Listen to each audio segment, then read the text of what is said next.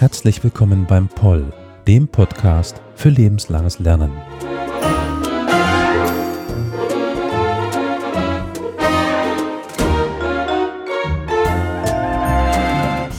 Heute und die nächsten Wochen, die nächsten 14 Wochen, zu einer besonderen Reihe, zu einer sehr interessanten Reihe, wie ich hoffe, denn wir haben die Ehre, wir haben das Glück, eine man könnte sagen, Ringvorlesung, Online-Ringvorlesung in unseren Reihen willkommen zu heißen und auch die Person, die diese Online-Ringvorlesung äh, diese Online-Ringvorlesung veranstaltet. Herzlich willkommen, Franziska Davis. Hallo. Du hast dir den aktuellen Anlass zu Herzen genommen, den aktuellen traurigen Anlass des Ukraine-Kriegs, eine Ringvorlesung zu machen zur Geschichte der Ukraine. Und das werden wir hier in den nächsten 14 Wochen hören dürfen. Um was geht es denn genau jetzt zeitlich gesehen? Die Vortragsreihe ist ein Überblick, ein grober Überblick äh, über die Geschichte der Ukraine vom frühen 19. Jahrhundert bis zur Gegenwart. Im Grunde ist es eine chronologisch geordnete Vortragsreihe, also jede Woche bewegen wir uns weiter in Richtung Gegenwart. Es gibt aber auch zwei Vorlesungen, die etwas rausfallen. Das ist einmal eine gesonderte Sitzung zum ukrainisch-jüdischen Verhältnis und eine Sitzung, die sich mit der Krim beschäftigt. Das Ganze kannst du sehr profund sagen, weil du bist Osteuropa-Historikerin an der LMU München und beschäftigst dich jetzt schon seit einigen Jahren, auch neben Tataren, an dieser Stelle kurz erwähnt, äh, mit der Geschichte von Polen, der Ukraine und von, von Russland, wirst uns also da hoffentlich noch weitaus tiefere Einblicke geben können, als wir bisher erleben durften. Daher auch von meiner Seite, der beim Schneiden auch sagen wir so, das eine oder andere Mal mehr als aufpassen wird. Äh, vielen, vielen Dank. Und ich denke, das darf ich auch im Namen der ZuhörerInnen sagen. Danke für diese zusätzlichen Informationen, die in der aktuellen Zeit sehr wichtig sind. Ja, vielen Dank fürs Aufnehmen. Also was Sie hier sehen, ist die Ukraine heute in ihren heutigen Staatsgrenzen.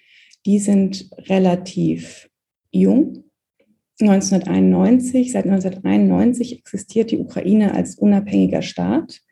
Auch da wieder der Hinweis, das ist nichts äh, Besonderes. Genau derselbe Fall ähm, bei Russland. Auch Russland in den heutigen Grenzen ist ein sehr junger Staat, 1991. Wenn wir uns den Begriff Ukraine anschauen, was bedeutet der überhaupt? Wenn man es direkt übersetzt, dann bedeutet Ukraine Grenzland. Zum ersten Mal begegnet uns dieser Begriff im 12. und 13. Jahrhundert, wobei er zu diesem Zeitpunkt noch keine ethnische Gruppe oder gar eine nationale Gruppe bezeichnet oder sogar die moderne ukrainische Nation, dass überhaupt eine bestimmte Gruppe oder ein bestimmtes Territorium, äh, ich sage später noch, äh, welches das ist, äh, als Ukraine bezeichnet wird, das beginnt im 17. Jahrhundert und das war mit dem Hetmanat der Kosaken verbunden. Was es damit auf sich hat, werde ich später noch erklären, aber Sie können sich jetzt schon mal merken, die Kosaken spielen eine ganz zentrale Rolle für die Geschichte der Ukraine. In dieser Zeit, also im Verlauf des 17. Jahrhunderts, taucht dieser Begriff Ukraine auch immer mehr in der Volksliteratur ähm, auf, in der Volkskultur der Ukraine. Und, das ist auch interessant, wird auch im Ausland äh, gebräuchlicher. Also dieses Übersehen der Ukraine, äh, das wir heute lange Zeit beobachten konnten, das war nicht immer so. Also wenn man sich die früheren Jahrhunderte schaut, anschaut, dann ist das ähm, nicht so gewesen. Da taucht die Ukraine eben auch in den Karten äh, im, im Westen auf. Andreas Kappeler, äh, der führende ähm, deutschsprachige Ukraine-Historiker, hat das in einem Buch, das letztes Jahr erschienen ist, gezeigt. Bereits etwas früher, und zwar im 16. Jahrhundert, kann man sehen, dass die Ukraine als Eigenbezeichnung äh, auftaucht in den Quellen. Aber dass es wirklich eine Bezeichnung für eine größere Gruppe ist oder dass breitere Bevölkerungsmassen, bäuerliche Bevölkerungsmassen, Schichten anfangen, sich wirklich als Ukrainer zu fühlen, das, das geschieht eigentlich, das, oder das kommt erst im 20. Jahrhundert zu einem gewissen Durchbruch. Auch da wieder der Hinweis, das ist nichts Untypisches. Man kann Analoges auch in Russland sehen. Was ganz wichtig ist, wenn wir uns die Geschichte der Ukraine anschauen, äh, und zwar auch schon vor dem 19. Jahrhundert, ist, dass es eine Region war, die sehr stark von äh, Großreichen geprägt war. Also die, ähm, das Gebiet, was heute die Ukraine äh, ist, war stark geprägt von Konkurrenzen zwischen unterschiedlichen großen Reichen. Äh, Im Osten war das das Moskauer Reich oder später das Russische Reich. Äh, Im Süden das Osmanische Reich. Im Westen, äh, also hier, wenn Sie anschauen, äh, Lviv als einer der äh, wichtigen Städte im Westen, war es Polen-Litauen ähm, und später die österreichische Habsburger Monarchie. Und diese Großmächte sahen die Ukraine eben oft nicht als Teil des eigenen Zentrums, sondern eben als Grenzgebiet. Und das prägt die Geschichte der Ukraine. Man könnte überspitzt sagen, bis heute, weil auch heute beobachten wir ja, dass äh, ein, äh, ein, ein Russland, das sich als Großmacht versteht, das ein großes Reich anstrebt unter Putin, die Ukraine nicht als eigenständiges Land begreift, sondern sie eben äh, als eigenständigen Staat und als eigene Nation zerstören will. Die andere Seite dieser Lage, also immer eine, eine Rivalität zwischen äh, verschiedenen Großreichen ähm, ausgesetzt zu sein. Eine andere Dimension dieser Lage war aber auch, dass die Ukraine lange in ihrer Geschichte ein Ort des Austauschs war, ein Ort äh, der Vermittlung. Sie hat eine gewisse Mittlerposition in etwa zwischen der römisch-katholischen Welt in, in Polen und äh, der russischen Welt mit dem Zentrum Moskau, später St. Petersburg.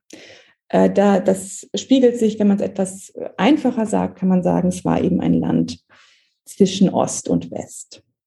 Was ganz wichtig ist, ich werde das jetzt nicht jedes Mal betonen, weil das einfach zu kompliziert werden würde, aber ist, dass die Ukraine äh, nie homogen war. Es war nie so in ihrer Geschichte und es ist bis heute nicht so, ähm, dass dort nur Ukrainer, ethnische Ukrainer und Ukrainerinnen gelebt haben oder leben. Hier lebten ganz unterschiedliche Religionen, äh, Kulturen, Sprachen, ethnische Gruppen zusammen. Sie ist auch bis heute ein multiethnisches und multireligiöses Land auch wenn sie äh, heute so homogen ist wie niemals zuvor in ihrer Geschichte. Das hängt zusammen mit dem deutschen Vernichtungskrieg im Zweiten Weltkrieg, über den wir auch sprechen werden. So, und jetzt beginnt so ein bisschen der, der Sprung durch die Jahrhunderte. Ich hoffe, Sie sehen mir das nach. Jetzt will ich nämlich erstmal ganz weit zurückgehen äh, auf eine andere Formation, die sich im Verlauf des 9. Jahrhunderts äh, konsolidierte, und zwar auf die Kiewer Rus. Das haben Sie vielleicht schon mal gehört und Sie sehen jetzt auch in der Bildschirmpräsentation, dass ich hier zwei Schreibweisen gewählt habe. Das hängt damit zusammen, dass das erste die russische Schreibweise ist, die gebräuchlichere, das zweite die ukrainische äh, Schreibweise, jeweils natürlich auf Deutsch transkribiert. Diese Kiewer Rus äh, gehört, und zwar bis heute, zu einem der vielen Konflikte zwischen Russland und der Ukraine. Was war die Kiewer Rus? Sie war ein mittelalterlicher Herrschaftsverband, dessen Zentrum eben Kiew war. Hier saß die Jurikiden-Dynastie. Ähm, und die, die, die Kiewer Rus ist auch deswegen besonders wichtig, weil sie eben ein staatsähnliches Gebilde war, äh, wo wirklich Kiew das Zentrum war. Ich hatte ja eben schon gesagt, in den folgenden Jahrhunderten hat sie eben oft diesen Status als Grenzgebiet und hier war sie aber wirklich Zentrum. Ab dem 10. Jahrhundert nahm, das, äh, nahm die Kiewer Rus das äh, Christentum byzantinischer Prägung an. Äh, warum ist also diese, die Geschichte dieses äh, mittelalterlichen, dieser mittelalterlichen Herrschaftsformation für uns wichtig, weil auf diese Herrschaftsformation sich alle drei sogenannten ostslawischen äh, Länder, also Belarus, Russland und die Ukraine beziehen. Alle drei beanspruchen diese, diese Kiewer Rus als Teil der eigenen Nationalgeschichte. Äh, das hängt damit eben zusammen, dass es sich hier um den ersten staatsähnlichen äh, ostslawischen Herrschaftsverband handelt und Nationalgeschichten, das kennen wir aus ganz vielen Kontexten, haben die Tendenz, die eigene Geschichte immer so zu erzählen, dass sie möglichst weit zurückreicht. Also dass man, dass man äh, möglichst weit legitimieren kann die eigene heutige nationale Existenz. Aus wissenschaftlicher Sicht kann man sagen, dass äh, auf diese mittelalterliche Herrschaftsformation die modernen Konzepte, die Konzepte einer modernen Nation nicht übertragen werden können.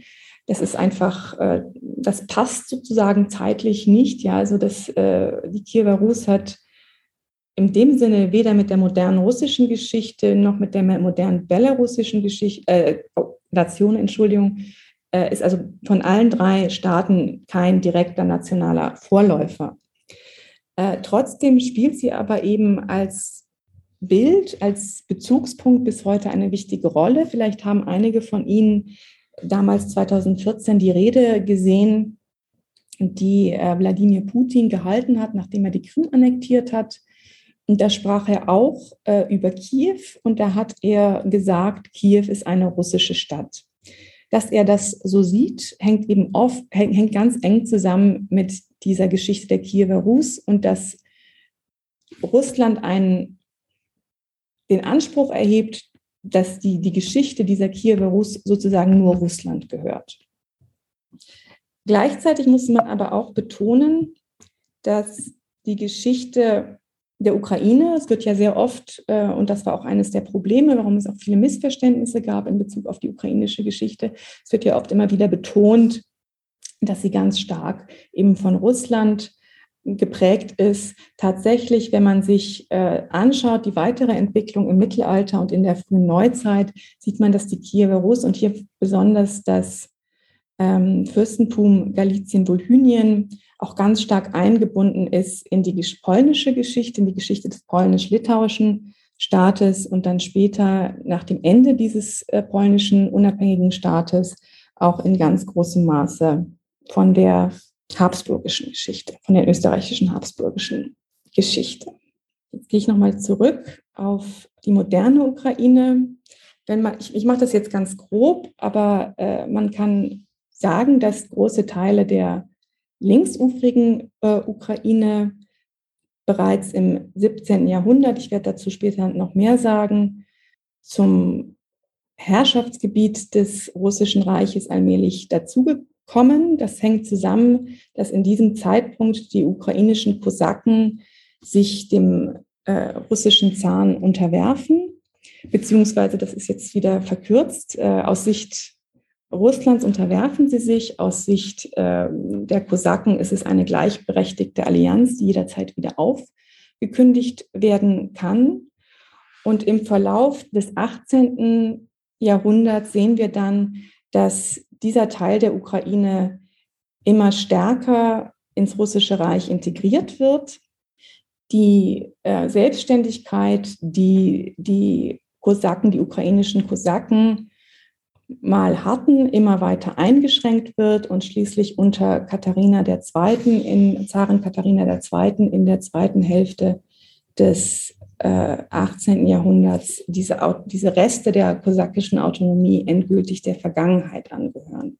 Außerdem sehen wir ebenfalls unter Katharina II. ein allmähliches Ausgreifen in die ähm, südöstliche Ukraine, da ist ein ganz wichtiges Datum, da werden wir eine eigene Sitzung zu haben, 1783, die Eroberung der Krim, aber auch eben das Ausgreifen immer weiter hier in diesen, in diesen Regionen bis hin zur Gründung von äh, Odessa 1794.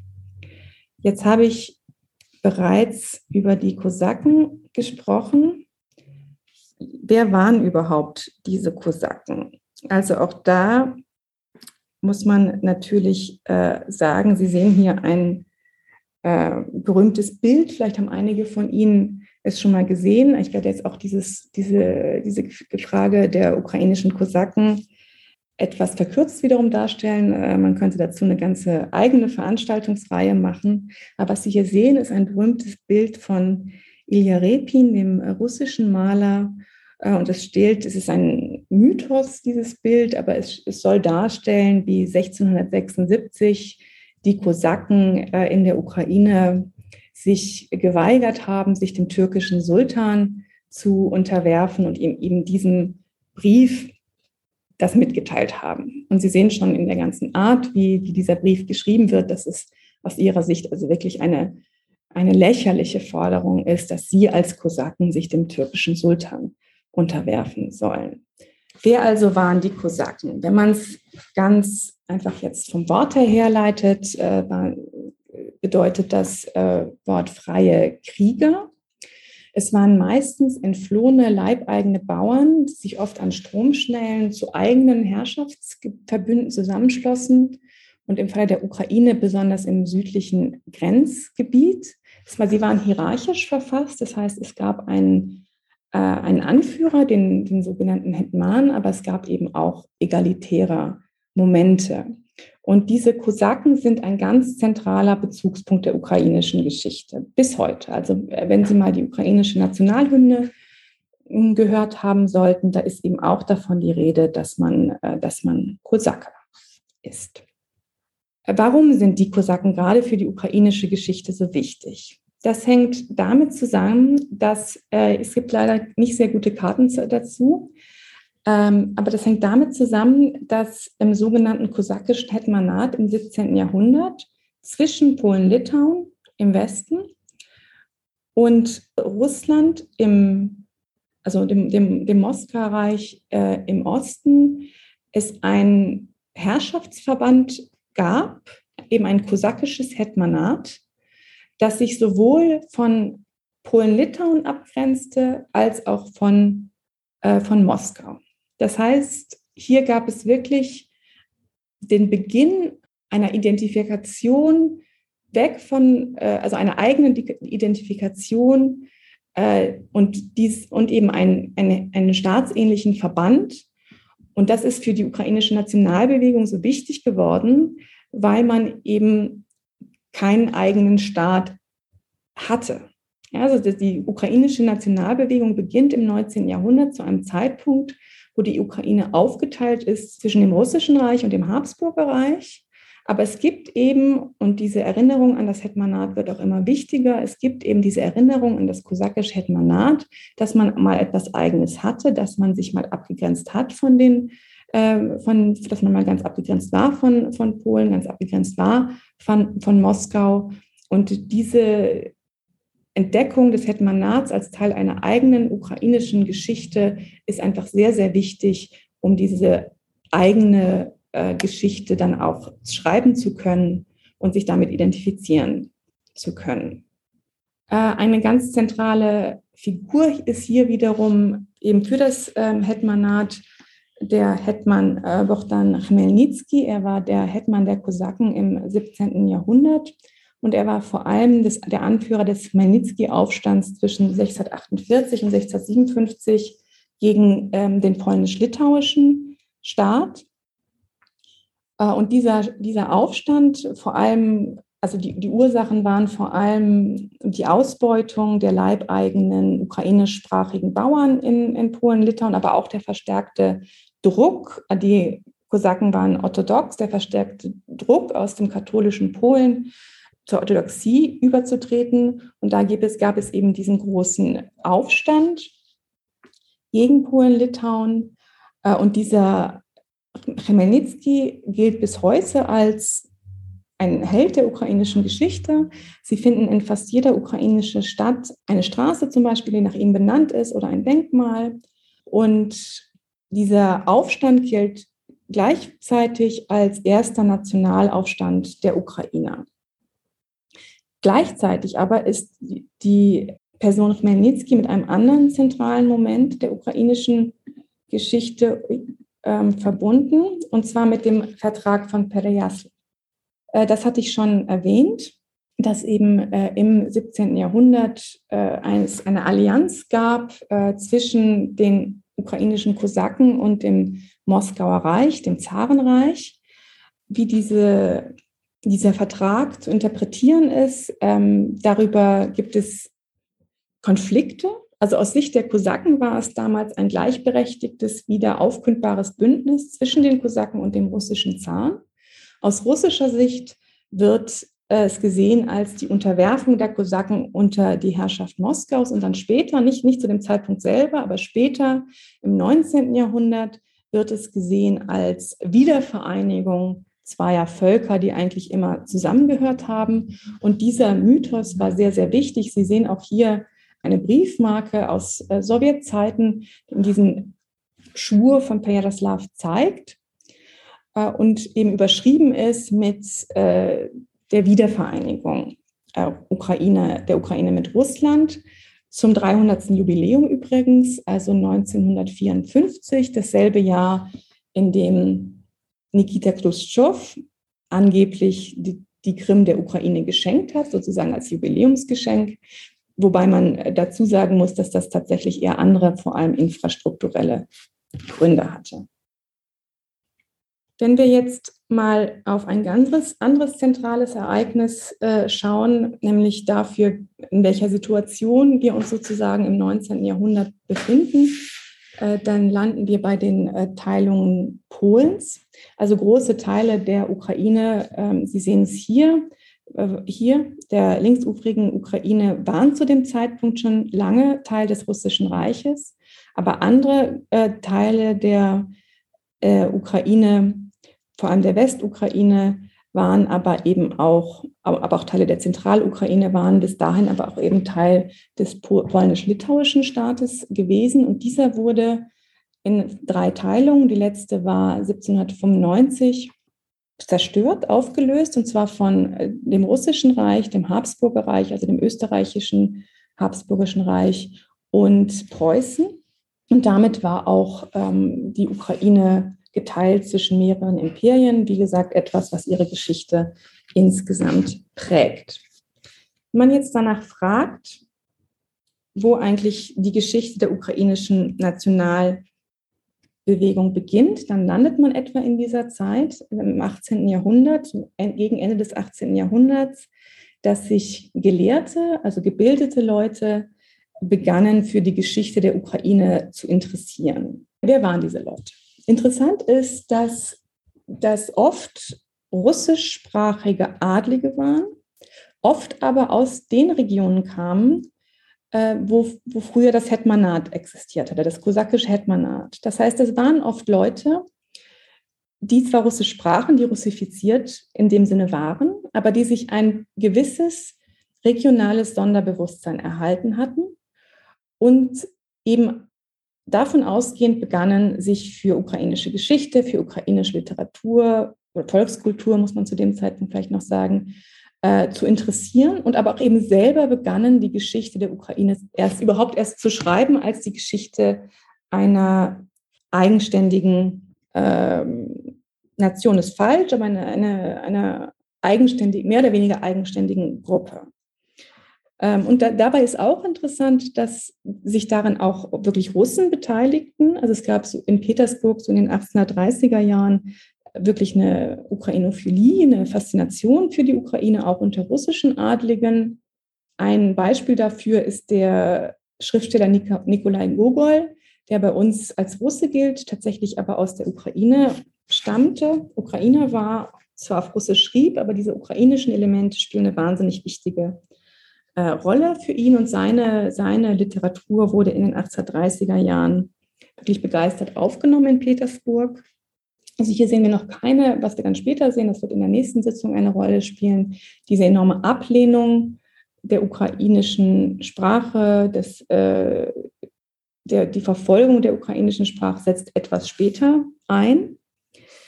Auch interessant, ein, ein, wichtiges Zentrum überhaupt dieser frühen Entdeckung der ukrainischen Geschichte, der ukrainischen Kultur ist auch die Universität Kharkiv, also im Osten ähm, der heutigen Ukraine gelegen, heute etwa 30 Kilometer von der äh, ukrainischen Grenze. Also auch wenn man es historisch betrachtet, stimmt dieses Klischee, der Westen der Ukraine war immer nationalistisch, und der Osten immer pro-russisch und russifiziert. Wenn man es historisch betrachtet, stimmt das nicht. Tatsächlich war eines der wichtigsten Zentren eben die Universität Kharkiv 1805 gegründet. In den 1830er Jahren äh, auch nach der Gründung der Universität in Kiew wird Kiew dann immer wichtiger. Und Kiew wird auch ein Zentrum einer der, der Bruderschaft der, des, der Heiligen Kyrol und Method. Das war ein kleiner Kreis, viele Studenten, äh, wirklich kleiner sozusagen intellektuellen Kreis, die aber die Ideen äh, propagiert haben von einer Föderation slawischer Völker, von mehr Freiheit und Gleichheit. Der Historiker Nikolai Kostomarow hat äh, diesen Zirkel zum Beispiel angehört. Aber es war immerhin die sehr konservative Regierungszeit und wir befinden uns ja im Zahnreich, also im autokratischen Russland. Selbst dieser lose Zirkel, äh, würde ich sagen, eher höchstens in Ansätzen wirklich politisch und ohne wirkliche Schlagkraft, äh, wird 1847 aufgelöst und die Mitglieder verhaftet. Diesem Zirkel nahe steht ein, eine ganz wichtige Figur der ukrainischen Nationalbewegung, die ich Ihnen jetzt noch zeigen möchte. Vielleicht haben Sie davon schon mal gehört, äh, von ihm schon mal gehört, Taras Shevchenko. Äh, jetzt das ist natürlich falsch, 1814 bis 1861 muss es heißen. Taras Shevchenko ist kann man sagen, der ukrainische Nationaldichter des 19. Jahrhunderts. Er war ein ganz entscheidender Impulsgeber für die frühe ukrainische Nationalbewegung im Russischen Reich. Ganz seine Werke sind überhaupt nicht zu überschätzen für die Formierung einer ukrainischen Literatursprache, aber auch eher mit seinen Gedichten, wo er die Kosakenzeit vor allem sehr positiv dargestellt hat, für seine Träume einer anderen Ukraine wurde er 1847 äh, verhaftet und verbannt. 1859 kehrte er nach St. Petersburg zurück und äh, er war auch selber Sohn leibeigener Bauer. Das heißt, er wurde dann auch vor allem im Nachgang, nicht unmittelbar, aber vor allem wie er erinnert wird, galt er als Verkörperung äh, des Schicksals der Ukraine, als gebeuteltes, als unterdrücktes Volk. Und als Abschluss von dem heutigen Vortrag, ich hoffe, es ja, war es doch etwas lang, ich hoffe, Sie sehen mir das nach, möchte ich Ihnen jetzt gerne vorlesen, wo er eben von dieser ähm, neuen Ukraine träumt.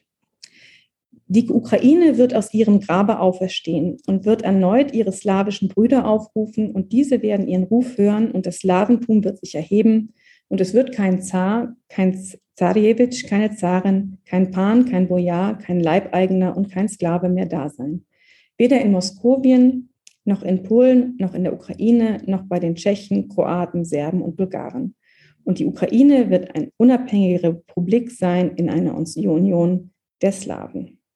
Dann werden die Völker, wenn sie auf der Landkarte auf die Stelle zeigen, an der die Ukraine eingezeichnet sein wird, sagen, dieser Stein den die Baumeister nicht beachtet haben, ist der Eckstein geworden. Vielen Dank.